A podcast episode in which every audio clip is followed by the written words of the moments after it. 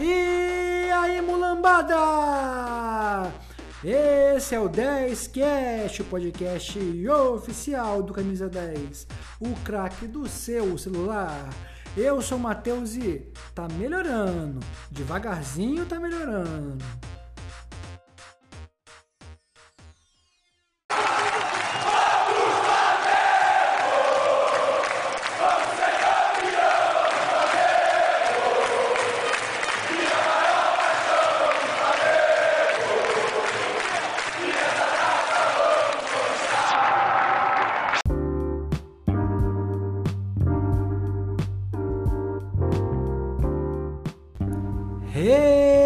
Recadinho, galera!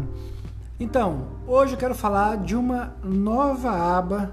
Não é nova, mas tem funcionalidade nova, que é a parte de estatística. Acabamos de colocar os mapas de calor para jogos da Libertadores e Brasileirão. Se você falar do Carioca, não vai ter, beleza?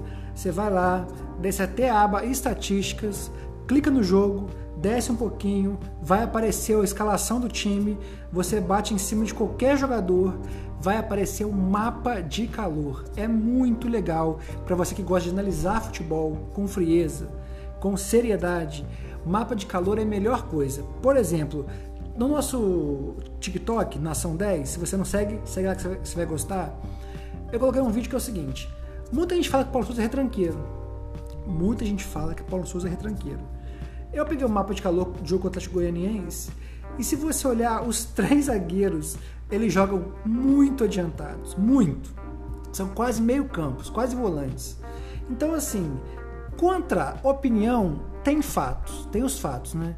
Se você acha que Paulo Souza é retranqueiro, você vai lá no mapa de calor do último jogo e você vai ver que os três zagueiros jogam muito na frente, quase na linha de meio campo, durante boa parte da partida, né? Então assim, de novo, analisar futebol com mapa de calor é a melhor coisa. Outra coisa que eu ouvi também durante o jogo que o Bruno Henrique estava muito na ponta. Vai olhar o mapa de calor que você vai ver. Não. Ele estava na ponta sim, mas ele caía toda hora para dentro da área. Isso você vê como no mapa de calor. Então você vai lá no camisa 10, vai na aba estatísticas, escolhe um jogo. Demora um pouquinho para carregar porque essa é muita informação, tá pessoal? Essa aba demora um pouquinho para carregar. Aí você vai lá, por exemplo, vai Flamengo e Atlético Goianiense. Bate em cima do Bruno Henrique, você vai ver vai aparecer o mapa de calor dele e você vai ver que ele não jogou tanto na ponta assim. Beleza? Então, se você não conhece camisa 10, você precisa baixar. E se você conhece, vai lá conferir o mapa de calor, beleza? Na aba Estatísticas. Discuta futebol com inteligência, consciência, sem disse-me-disse. Tá bom, galera? Já vamos começar com o episódio depois da vinheta.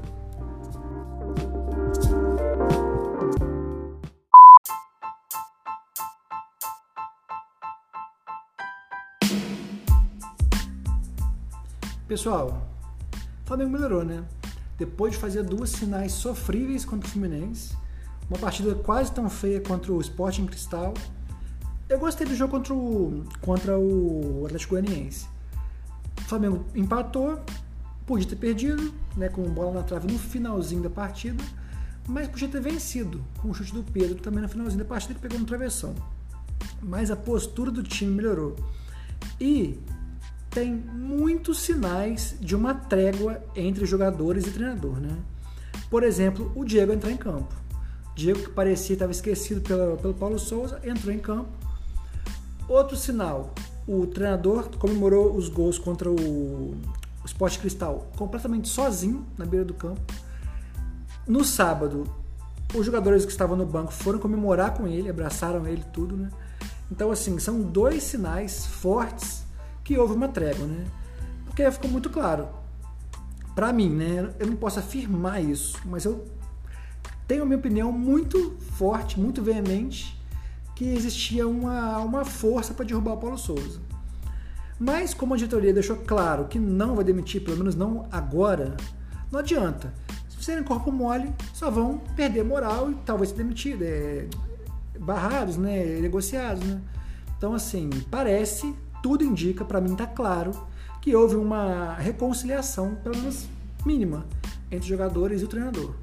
Beleza? E isso, essa melhora se viu no campo. Um time com muito mais vontade, embora ainda muito bagunçado, muita bola rifada, sem saída de jogo, mas muito mais vontade do que se viu em outras partidas. Beleza?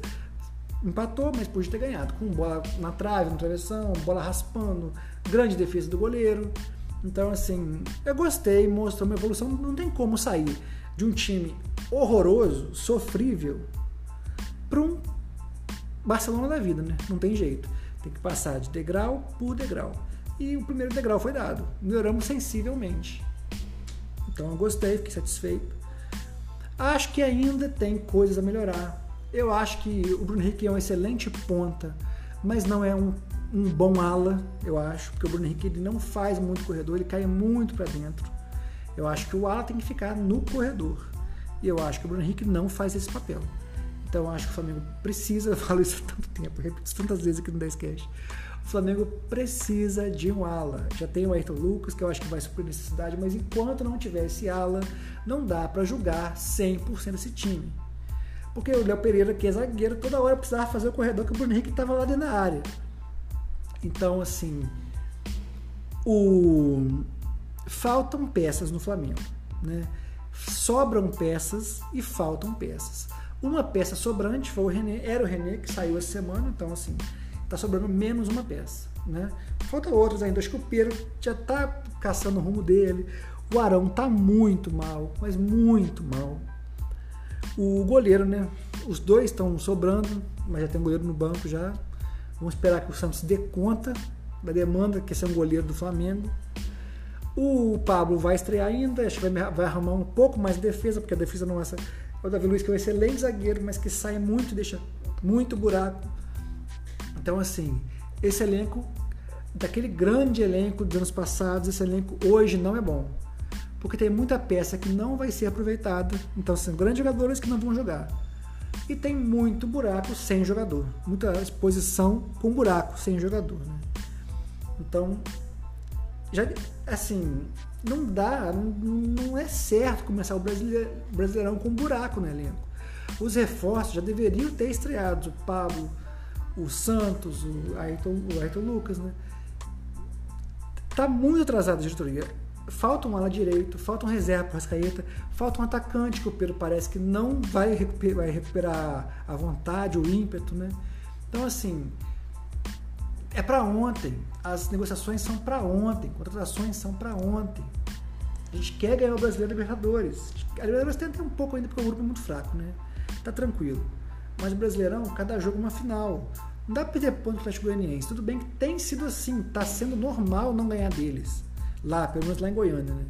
Mas a gente precisa ganhar, que a gente quer ganhar o Brasileiro. O Atlético Mineiro já ganhou, está na frente da gente já em dois pontos.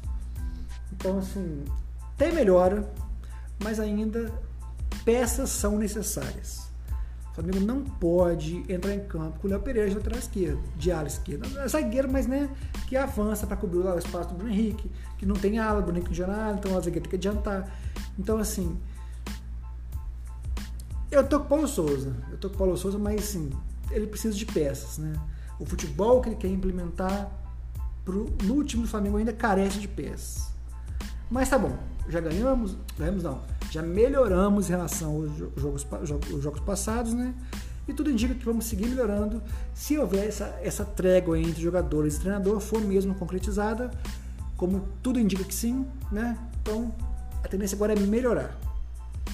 E daqui para frente, cada jogo que passar ser melhor do que o jogo anterior. É essa que é isso que a gente espera para terminar chegar em julho, agosto, tá com um timaço que a gente espera, né? Então, passamos a primeira rodada, não ganhamos, mas melhoramos. E agora, para terça-feira, hoje, o que é preciso no próximo bloco?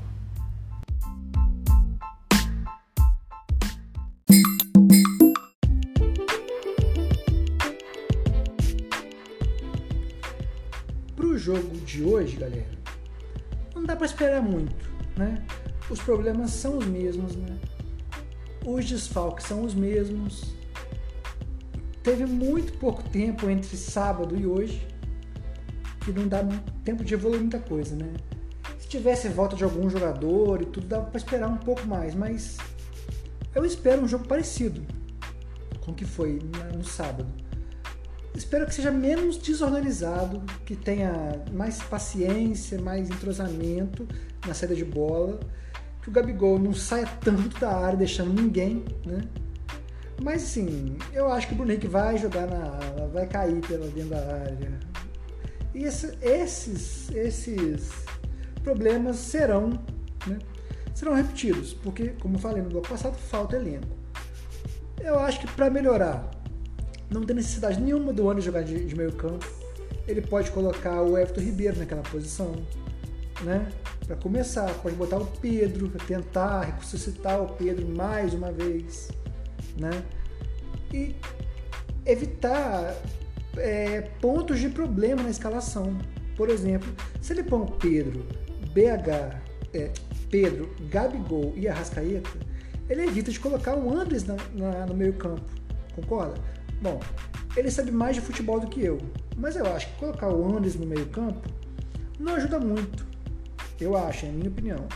Quando o André chegou no Flamengo, ele disse que preferia jogar atrás, vindo de trás.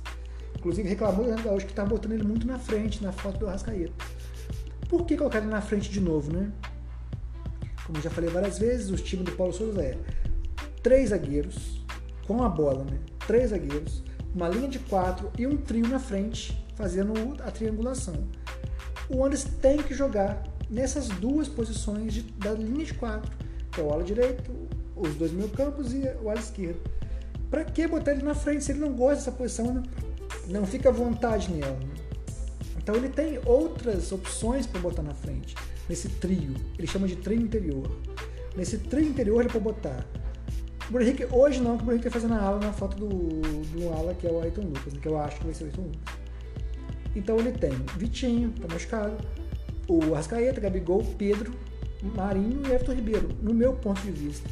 Então ele fazendo, escalando esse jogador, ele já começa errando menos do que botar o Andres nessa posição. Né? É assim que eu vejo. Né? É assim que eu acho, que eu entendo, mas eu acho que ele sabe mais do que eu. Né? Então assim, mas eu espero isso. Porque, de novo, não vai ter muita melhora em relação ao que foi sábado. Não tem como. Tem pouco tempo, não teve tempo de treinamento, né? E ainda temos muitos desfalques, né? Bom, essa é a parte de escalação. Na prática, é um jogo de Libertadores, não tem que discutir. É contra o Talheres, que é um cara, é um time fraco, né? Hoje o Talheres é o penúltimo time do grupo A do argentino, atrás do Patronato. Hum. Então assim, o Flamengo tem que ganhar. E especificamente no jogo de hoje, tem que ganhar, não importa como, né? Pode ser feio, pode ser gol de canela, pode ser gol contra. O Flamengo precisa ganhar a partida para dar mais tranquilidade e mais tempo ao Paulo Souza, beleza? Quanto mais tranquilidade tiver, mais fácil trabalhar. Quanto mais pressão, mais fácil de explodir, né? Então, assim, hoje tem que ganhar, não importa como. Não vai estar perfeito ainda, a gente espera que esteja com menos erros e melhor do que foi sábado. Independente disso, tem que ganhar. Jogando bem, jogando mal, tem que ganhar. Porque o Flamengo. Na Libertadores não tem essa de. de. Cara jogou na final, não, né? Na primeira fase não tem muito isso. Só que você, se é para perder, que perca já no final classificado. Porque se precisar de ponto no final, nossa experiência fala que o Flamengo sempre vacila, né? Não vou fazer retrospectiva aqui, mas a gente pode falar de várias e várias e várias edições. O Flamengo precisava ganhar, precisava empatar e perdeu, ou empatou quando não podia, né? Então, assim, se ainda não está uma paz absoluta, não está mil maravilhas, então o Flamengo precisa ganhar para que esse barril de pólvora não estoure com o time precisando vencer na última rodada, né? Então, assim, como eu falei, não vai estar perfeito, eu espero que ele troque algumas posições que, eu, na minha opinião, não dá certo, né? Ele acha que dá, eu acho que não dá. Eu não gosto do Bruno Henrique na, na eu não acho bom. Mas, assim, quem sabe é ele, quem escala é ele, né? Mas tem que ganhar. Não importa como, os três pontos precisam chegar.